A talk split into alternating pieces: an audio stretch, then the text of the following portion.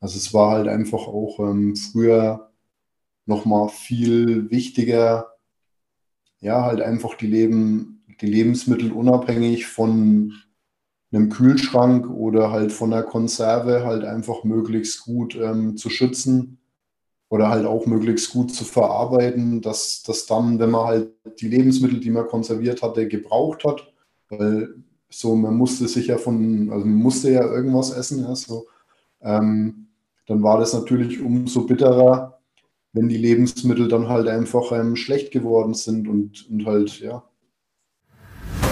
Schnell, einfach, gesund. Dein Gesundheitskompass. Wir zeigen dir, wie du schnell und einfach mehr Gesundheit in dein Leben bringst und endlich das Leben führst, das du verdienst.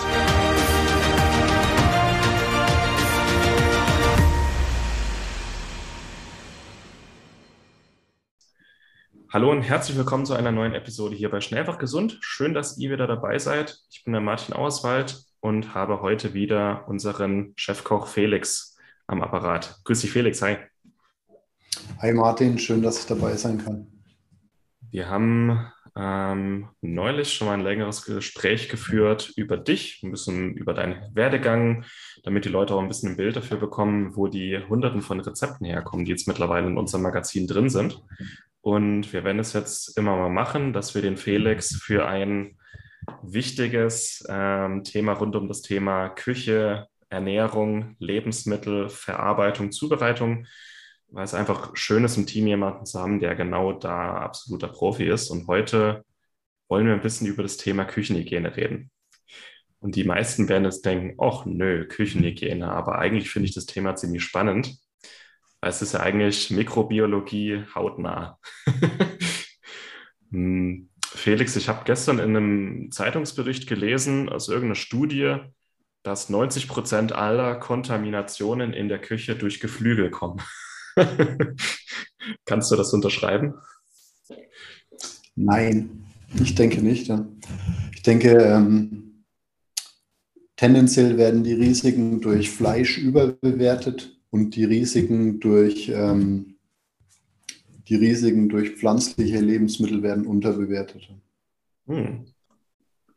Wie also weniger Geflügel und Fleisch, mehr pflanzliche Lebensmittel. Welche oder hast du da ein paar konkrete Verdachtsmomente? Nee, es geht nicht wirklich um Verdachtsmomente. Es geht eigentlich mehr darum, dass sich, ähm, dass eigentlich die letzten Lebensmittelskandale alle ähm, pflanzlichen Ursprungs waren. Also wer sich noch ähm, zum Beispiel an EHEC erinnert, das waren ähm, Sprossen, so, es geht auch nicht darum, das eine zu verharmlosen und das äh, andere zu, äh, und das andere halt irgendwie besonders hervorzuheben. Es geht eigentlich nur mehr darum zu sagen, ähm, es macht halt einfach äh, unabhängig von tierisch oder pflanzlich äh, von der Unterscheidung Sinn, halt einfach auf eine möglichst gute Hygiene zu achten. Ähm, und es hat auch nicht nur ähm, Vorteile für die eigene Gesundheit, sondern es wirkt sich halt auch einfach zum Beispiel positiv auf die Produktqualität aus und halt auch zum Beispiel auch auf die Haltbarkeit von, ähm, ähm, ja, auch von konservierten, aber auch durchaus halt von ähm, mehr oder weniger unkonservierten Lebensmitteln, die du zum Beispiel einfach im Kühlschrank lagerst. Cool.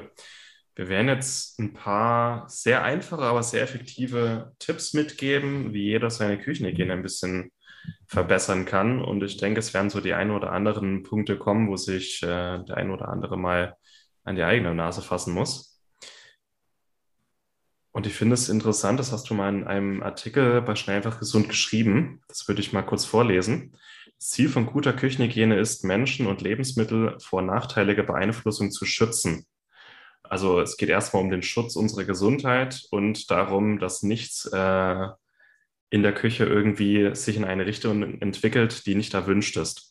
Und dann hast du auch geschrieben, dass auch in allen Weltreligionen Hinweise oder Regeln zur Herstellung sicherer Lebensmittel findbar sind. Zum Beispiel im Alten Testament, in der Bibel finden sich Hinweise, wie man Fleisch verarbeitet. Vor allem auf Schweinefleisch wird da, glaube ich, sehr intensiv eingegangen.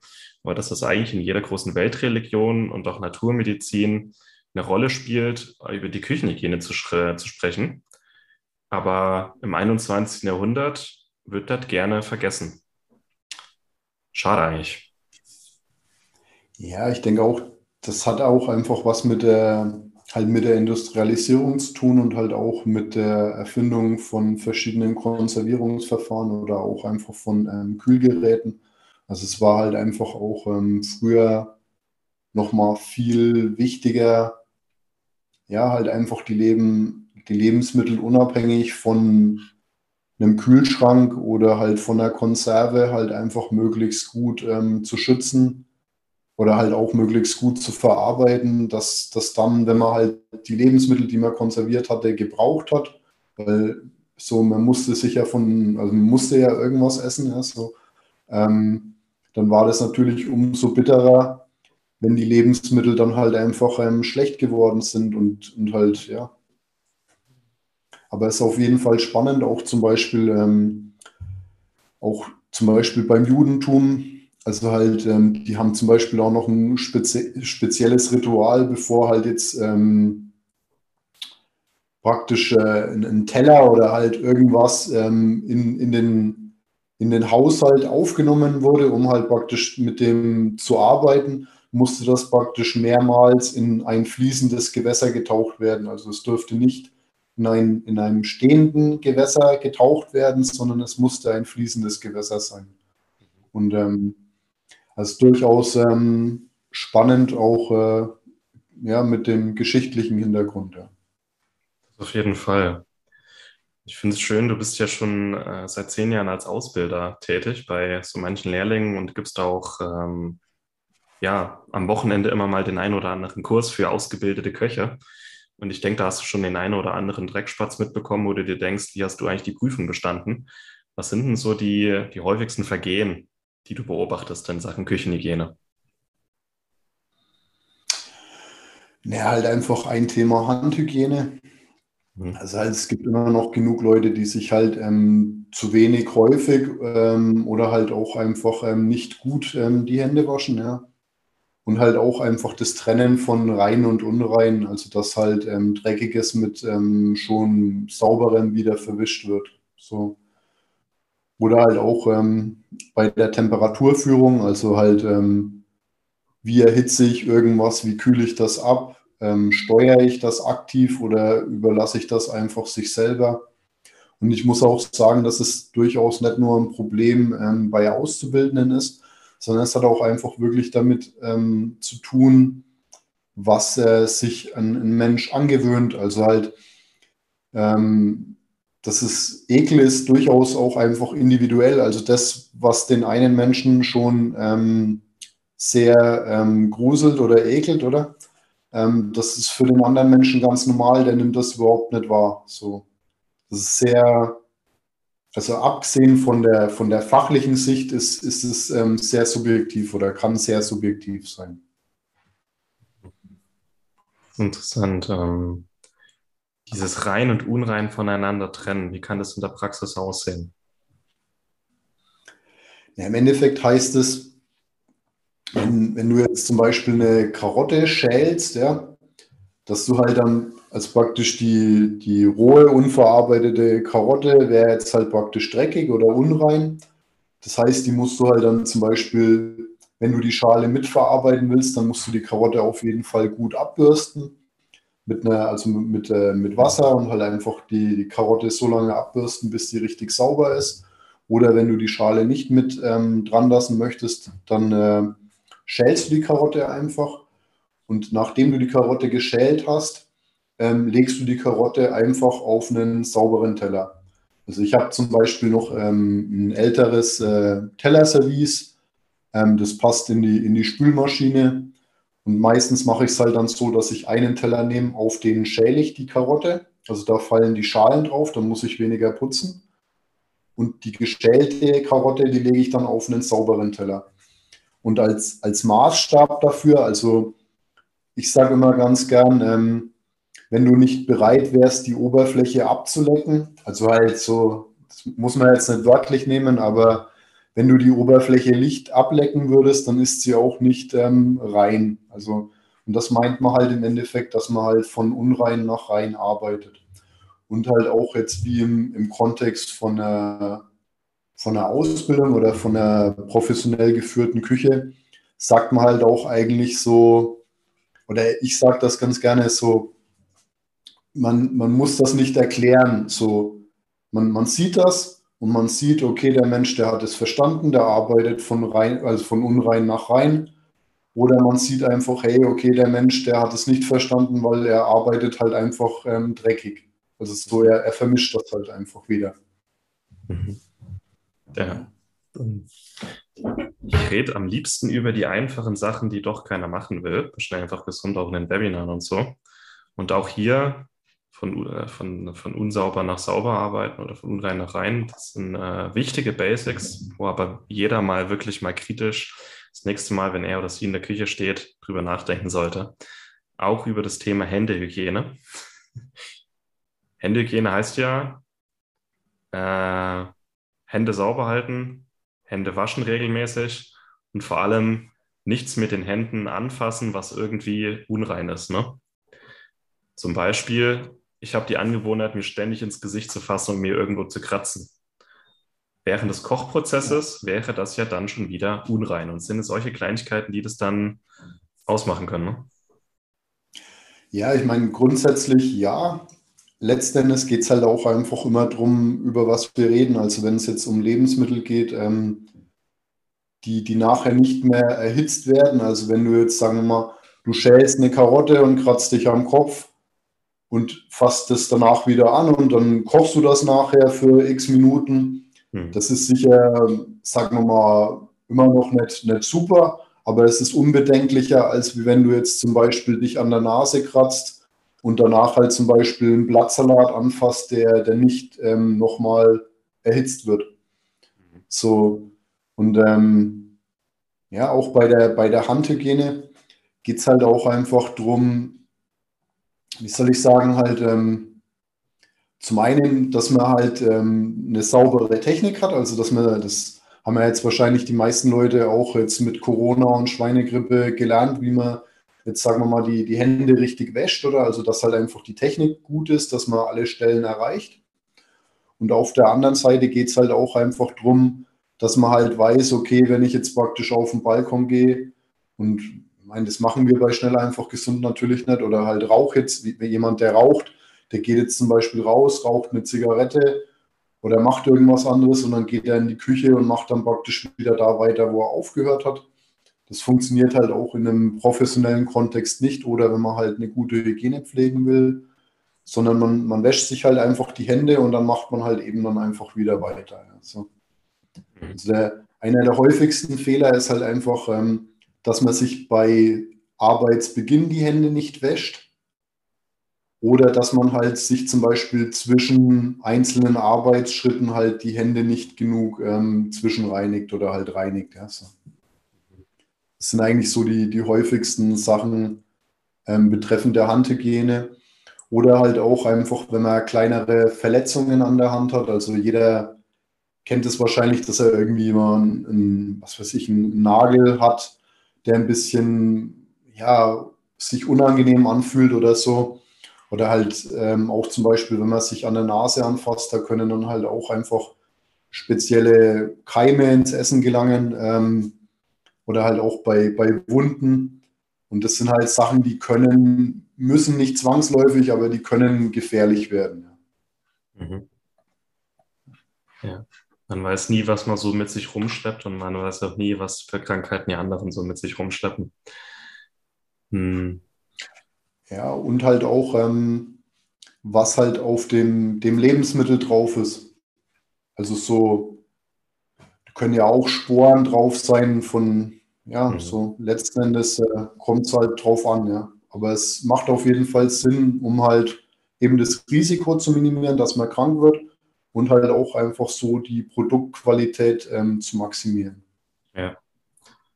Vielleicht ein bisschen ein übertriebenes Beispiel, aber das kann man, denke ich, auch ähm, dann sich bildlich vorstellen, wenn man beim Bäcker ist und der, du bezahlst erst mit deinem Münzgeld und der Bäcker nimmt das Münzgeld, packt es in seine Kasse und gibt dir dann mit seinen äh, kontaminierten Händen deine Brezel. Das ist so genau das, wie es eigentlich nicht sein sollte. Und das kann halt auch in den eigenen vier Wänden passieren. Dass so die Kontamination in das Essen und am Ende wieder in unserem äh, Körper landet. So als würde ich das Geld äh, in den Mund nehmen. Würde ja auch niemand machen. Ne? Ja, wobei man, als bei der Brezel ist ein gutes Beispiel und macht auch sicherlich Sinn. Nur die, die Brezel ist vom Risiko her eher niedrig, weil die halt auch einfach trocken ist. Also das ist kein, kein super Nährboden, oder? Mhm. Was ich auch zum Beispiel mal ein gutes Beispiel fand im Rahmen von dem Barkeeper-Kurs, war halt einfach zum Beispiel, wenn ich jemandem ein Glas hinstelle, dass das einfach im, im unteren Drittel vom Glas anfasse und dass ich das Glas nicht hier oben anfasse und gibt es dem, oder? Und das sind halt auch einfach Sachen, auf die man nicht, nicht zwangsläufig achtet. Also so, ich meine, ich fasse halt das Glas an und stelle das dahin. So. Und wenn man mal drüber nachdenkt, muss man sagen, ja, es, es macht, äh, macht Sinn. Ja, so. Hm. Interessant. Die heutige Folge wird dir präsentiert von Victilabs, die Kraft der Natur im Labor geprüft. Victilabs bietet dir reine Nähr- und Vitalstoffe ohne Zusatzstoffe. Das Ganze zum günstigen Preis und aus deutscher Produktion. Nutze beispielsweise essentielle Aminosäuren zum Muskelaufbau, das Magnesiumpräparat bei hohem Stresslevel oder den Vitamin B-Komplex, um mehr Energie zu haben. Victilabs hat diese und weitere Nährstoffe für dich parat. Geh noch heute auf www.victilabs.de und erhalte mit dem Code MARTIN, alles groß geschrieben Martin, 10% Rabatt auf deine erste Bestellung. Was sind denn noch so ein paar einfache, aber wichtige Tipps für die Küchenhygiene, die jeder mitnehmen kann? Ja, generell, ähm, also jetzt zum Beispiel bei der persönlichen Hygiene halt einfach, dass man halt auch darauf achtet, dass man halt einfach ähm, ge gepflegte Hände hat, halt einfach, äh, je nachdem halt einfach kurze Nägel, saubere Nägel. Ähm, ja, halt auch, ähm, dass man, dass man selber gesund ist, oder? Also wenn man, wenn man jetzt merkt, oh, ist jetzt gerade eine, eine Grippe im Anmarsch, dann sollte man vielleicht nicht unbedingt noch ähm, irgendwie einen kalten Teller für seine Familie anrichten oder so. Mhm. Ähm, und abgesehen davon ist halt auch zum Beispiel sehr elementar, ähm, wie, wie ich mit Temperaturen umgehe, also in welchen Temperaturbereichen ich mich bewege, oder? Also gibt es eine, eine, Faustregel, man sagt praktisch zwischen 7 und 70 Grad. Diesen Temperaturbereich sollte man ähm, möglichst schnell durchschreiten, oder? Ähm, ist fachlich nicht ähm, 100% korrekt, aber ist ein guter Anhaltspunkt. Ähm, und es geht halt einfach wie darum, dass wenn ich mir jetzt zum Beispiel, ich habe jetzt Reste vom Essen, dann ist es halt einfach wichtig, diese Reste möglichst schnell sagen wir mal, auf unter 5 Grad abzukühlen. Und wenn ich das halt möglichst ähm, schnell und ähm, sauber abwickeln kann, dann habe ich ein Lebensmittel, das hält sich deutlich besser und ist ähm, auch nach, nach einer längeren Lagerdauer unbedenklicher, als wenn ich jetzt praktisch dieses Lebensmittel, also halt die, die Essensreste in dem Fall jetzt ähm, zum Beispiel erstmal draußen stehen lasse, bis die halt auf 25 Grad abkühlen und wenn die dann auf 25 Grad abgekühlt sind, dann stelle ich die Lebensmittelreste praktisch dann in den Kühlschrank, wo sie dann praktisch in einem Zeitfenster von x Stunden, Minuten halt dann irgendwann mal abkühlen, oder? Ähm, und ein anderes Thema sind halt auch zum Beispiel die, ähm, der, der Kühlschrank an und für sich. Also so ähm, eben ein möglichst guter Temperaturbereich ist, sagen wir mal so plus minus um die drei Grad. So, da kann man eigentlich alle Lebensmittel relativ gut lagern, außer halt zum Beispiel frischen Fisch, der, da wäre es gut, wenn der nochmal kälter gelagert wird. Ähm, und das ist auch ein, ein häufiges, wie soll ich sagen, Problem oder halt häufig ein Thema, dass der Kühlschrank einfach ähm, zu warm ist. Also wenn der Kühlschrank irgendwie 7, 8 Grad hat, das ist auf jeden Fall zu warm. Mhm. Ähm, vielleicht auch in dem Kontext, ähm, das ist auch zum, zum Kochen ein sehr gutes Hilfsmittel. Ähm, einfach ein, ein Thermometer, ähm, das, sagen wir mal, einen Temperaturbereich ähm, von ungefähr minus 20 bis, sagen wir, plus 200 Grad messen kann. Dann kann man zum Beispiel bei der Zubereitung kann ich nachschauen, okay, hat das Fleisch jetzt die Temperatur, die ich haben will? Oder wie heiß ist die Flüssigkeit jetzt? Und so kann ich halt auch zum Beispiel in meinem Kühlschrank testen. Wenn da jetzt zum Beispiel eine, eine Wasserflasche drin steht, dann kann ich einfach mal die Wasserflasche messen und dann sehe ich, okay, ähm, das Wasser hat jetzt zum Beispiel 3 Grad, alles super. Ähm, oder das Wasser hat jetzt 9 Grad, eher nicht so gut, oder? Ähm, und das ist eine sehr einfache Methode, um überprüfen zu können, ob der, der Kühlschrank ähm, noch richtig funktioniert, ob der gut kühlt. Es gibt ja auch diese Thermometer, die man in den Kühlschrank reinlegen kann, aber die ähm, sind eher ungenau, weil je nachdem, wie viel ähm, Luftfeuchtigkeit vorhanden ist, die Messung halt einfach höher oder niedriger ausfallen kann. Mhm. Ja, spitze. Da waren jetzt schon wieder richtig viele auch Praxistipps für die Zuhörer dabei. Sachen, die man vielleicht nicht so auf dem Schirm hat. Mir fallen äh, spontan noch zwei mikrobielle Sachen an. Ein, beziehungsweise ich hatte auch ein Fach in meinem Master, da ging es um ähm, ja, Lebensmittelkontamination und Mikrobiologie dahinter. Einmal Lappen und Schwamm. ist gesagt, alles, was feucht ist, ist ein super Feuchtbiotop für die Bakterien und gerade so ein klassischer Küchenschwamm oder ein nasser, nasser Lappen, wenn die nicht regelmäßig gewaschen werden, beziehungsweise so ein, so ein, so ein Schwamm, wenn der älter ist, der ist, der enthält mehr äh, Bakterien als eine Kloschüssel. Also es gibt Bakterien, die verdoppeln sich alle 30 Minuten. Und wenn ich mir, wenn ich damit irgendwas äh, sauber mache und lasse den dann mal zwei Tage triefennass liegen, diesen Schwamm, dann habe ich einen exponentiellen Anstieg äh, der Bakterien da drin und dann gehört das eigentlich auf den Sondermüll. Und teilweise haben halt Leute wirklich eine ganze Woche lang einen Schwamm in der Küche rumliegen oder einen Lappen, bevor sie das mal irgendwie waschen oder auswechseln. Und ja, die, da geht es mir immer sehr nah, wenn ich das irgendwo sehe. Also spätestens alle zwei Tage muss das eigentlich gewechselt werden. Hm. Ich würde sogar so weit gehen und würde sagen, dass im Endeffekt ähm, das auf jeden Fall eine gute Sache ist, wenn man sich jeden Tag einen frischen Lappen gönnt. Mhm. Also halt auf jeden Fall beim, beim Abtrockentuch in einem privaten Haushalt wenn das einfach, sagen wir mal, vernünftig trocknet und damit halt einfach nur saubere Sachen abgetrocknet werden. So, das kann man mal irgendwie ein paar Tage hängen lassen oder halt auch einfach verwenden. Mhm. Aber halt jetzt ähm, gerade so ein Lappen, da macht es wirklich einfach Sinn, den auch einfach, sagen wir mal, Minimum täglich halt einfach zu wechseln. Es hat auch einfach den Vorteil, ähm, wenn ich das nur alle x Tage mache, dann kriege ich niemals eine Kochwäsche voll. Und mhm. wenn ich halt einfach praktisch die, die Lappen halt einfach benutze und dann lasse ich die trocknen. Und wenn ich praktisch halt eine Waschmaschine voll habe, dann wasche ich die halt einfach einmal und dann habe ich ja wieder genug Lappen im Schrank liegen, die ich dann halt einfach wieder verwenden kann.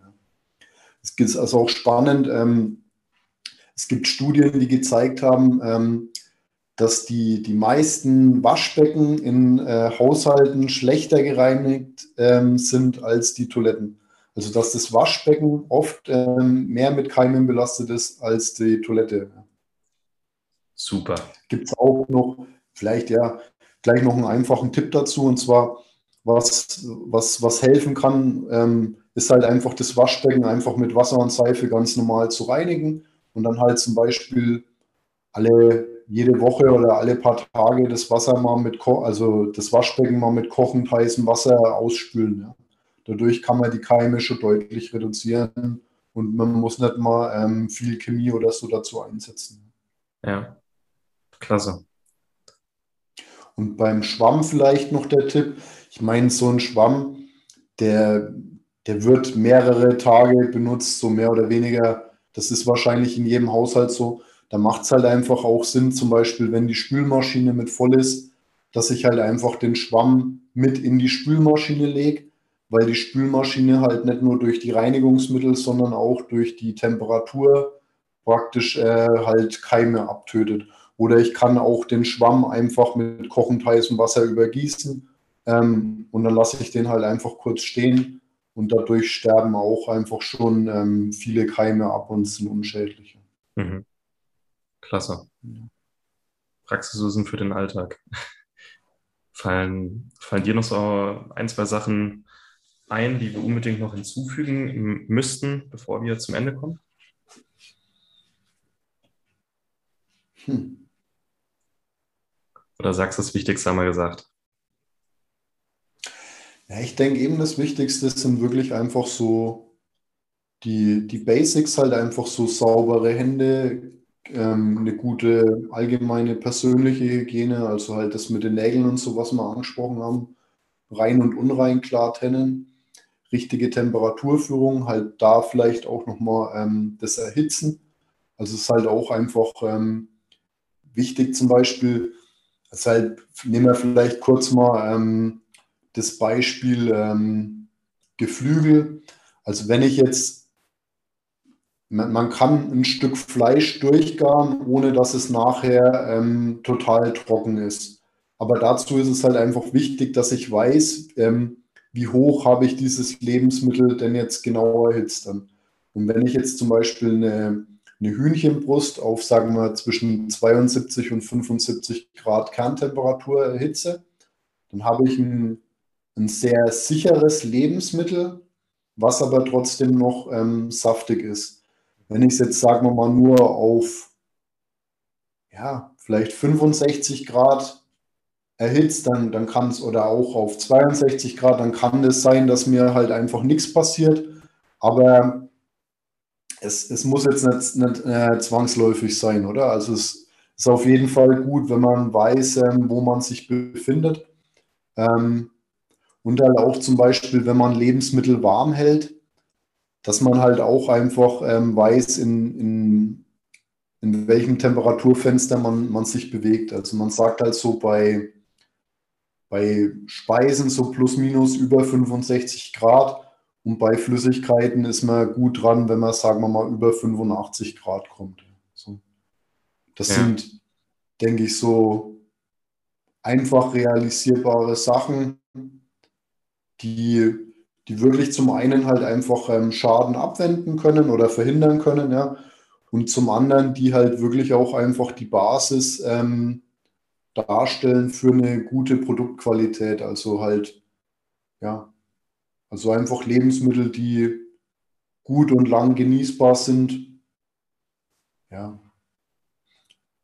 Also praktisch, ich finde das immer speziell so in der Küche ist praktisch immer so, dass man halt sagt, ja, da kommt dann der Lebensmittelinspektor, also so dieses Bild vom schwarzen Mann, da kommt dann irgendjemand und der, der beschwert sich dann, dass jetzt deine Küche nicht sauber ist. Aber unterm Strich geht es darum eigentlich viel weniger. Also es geht bei dem ganzen Thema Hygiene oder auch Hygiene in, in der Küche mehr darum, dass es halt wirklich einfach eine, eine Basis bildet, ähm, um, um halt auch einfach da damit halt einfach äh, Freude entwickeln zu können. Ja.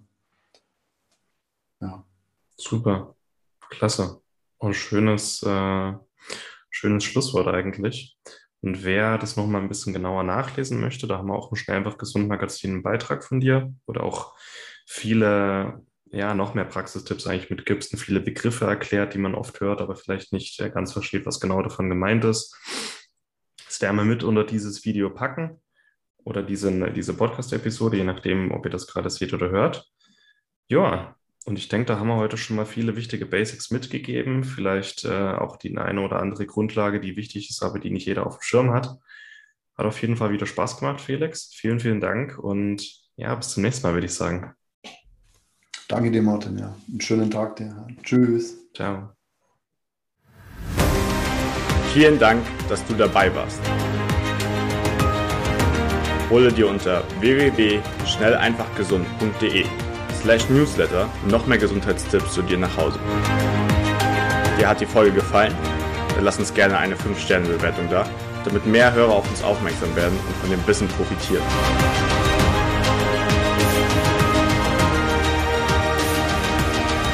Wir wünschen dir eine gesunde Woche.